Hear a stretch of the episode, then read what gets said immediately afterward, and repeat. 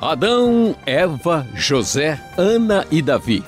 Esses nomes são de personagens do Antigo Testamento, a primeira parte da Bíblia escrita antes do nascimento de Jesus.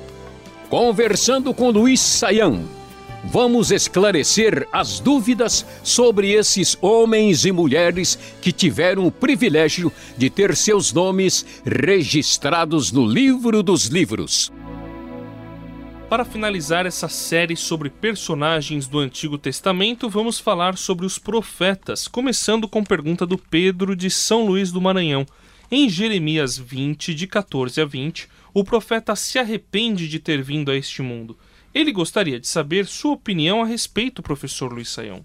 Pois é, André, de fato, uh, nós temos exatamente isso que o Pedro sinaliza quando nós lemos o livro de Jeremias capítulo 20, né, o profeta está tão aborrecido, tão chateado com tudo que está acontecendo nessa época de invasão babilônica que ele de fato meio que amaldiçoou o dia do seu nascimento, na semelhança do que aconteceu com Jó e mostra aí uma tristeza muito profunda. E como é que a gente entende isso? Em primeiro lugar, a gente precisa destacar algumas, uh, vamos destacar algumas coisas importantes aqui para a gente entender.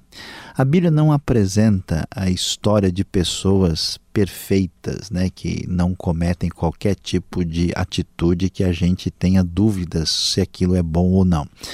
E Jeremias é mais uma pessoa que é comum, que é um ser humano como qualquer outro, e ele manifesta a sua dor de maneira plena, mesmo que isso possa parecer reprovável. Segundo, no pensamento bíblico, a, a lamentação é uma coisa perfeitamente normal. Né? Não é essa ideia que muita gente tem hoje, e quando as coisas dão certo para a gente, então a gente está com Deus. Quando deu problema e complicou, então nós saímos fora do, do domínio, do limite da ação de Deus. Não, o salmista, por exemplo, coloca a sua lamentação diante de Deus, e Jeremias também apresenta né, a, a plenitude do seu sentimento e da sua dor. Ele vai dizer o que ele está passando e ele diz: ó, para sofrer do jeito que eu estou sofrendo, eu preferia não ter nascido.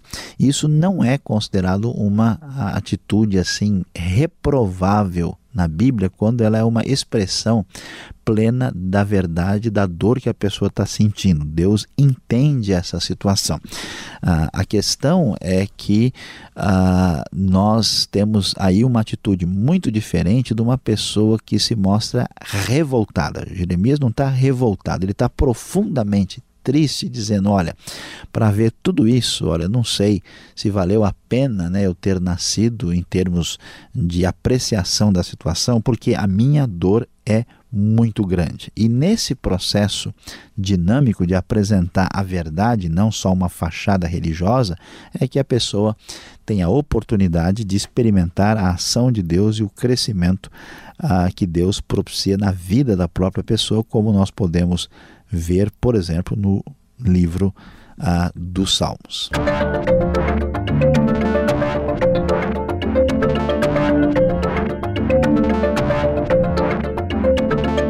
Pergunta do João de Mato Grosso. Em Lucas 11:51, Jesus diz que Zacarias foi morto entre o altar e o santuário. É o mesmo profeta Zacarias do Antigo Testamento? É o pai de João Batista ou é outro profeta? Bom, André, vamos ver a pergunta que o João nos apresenta sobre Zacarias, que é morto entre o altar e o santuário. Né? Seguramente nós podemos dizer, apesar desse nome Zacarias ser um nome bastante assim comum, né? Nós temos a referência do livro de Zacarias que aparece ah, ali é, no Antigo Testamento como um profeta né, conhecido. Nós temos o pai de João Batista e seguramente nós não temos, não são nenhum deles que estão envolvidos aqui. Nós temos uma referência em 2 Crônicas, capítulo 24, André, que nos vai ajudar a entender do que é que Lucas 11 está falando. Então, diz o texto a partir do verso 20: Então, o Espírito de Deus apoderou-se de Zacarias, filho do sacerdote Joiada. Ele se colocou diante do povo e disse: Isto é o que, o, que Deus diz porque vocês desobedecem os mandamentos do Senhor, vocês não prosperarão, já que abandonaram o Senhor, ele os abandonará.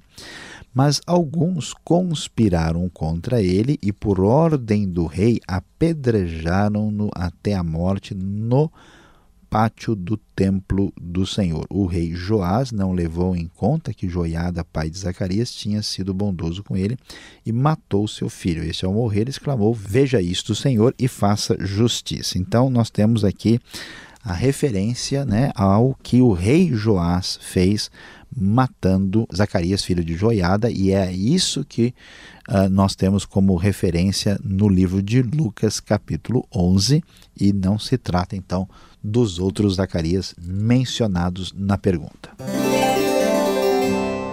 É verdade, professor Saião, que o profeta Isaías morreu cerrado ao meio? Bom, André, o que, que nós uh, sabemos aí sobre uh, o profeta Isaías? Nós temos é, um ministério muito uh, especial e impressionante que durou pelo menos 60 anos, né, que Isaías começa né, o seu ministério aí no ano da morte do rei Uzias, que é o ano 740 a.C., e como o livro dele menciona né, com bastante clareza a morte de Senaqueribe, sabemos que ele foi, isso lá no capítulo 37, né, sabemos que ele é, esteve em atividade até o ano 680. A Bíblia não fala né, com um detalhe sobre a sua morte. A questão é que tem uma tradição judaica que é refletida quando nós lemos o livro de Hebreus, né, capítulo 11, ah, que vai falar que algumas pessoas foram, na sua história de fé, cerradas ao meio.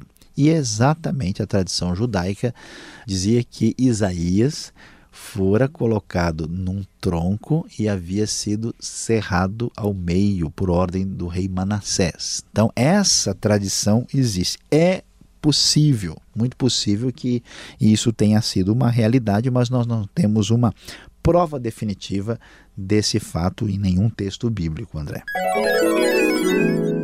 O José de Pernambuco quer saber quem foi o último profeta segundo a Bíblia, ou ainda hoje existem profetas de Deus. Ele pergunta isso pois ouve muito as pessoas falando que Fulano é profeta de Deus. Bom, André, para lidar com a pergunta do José, aí nós temos que entender bem né, a, como é que a gente entende a palavra profeta. Né?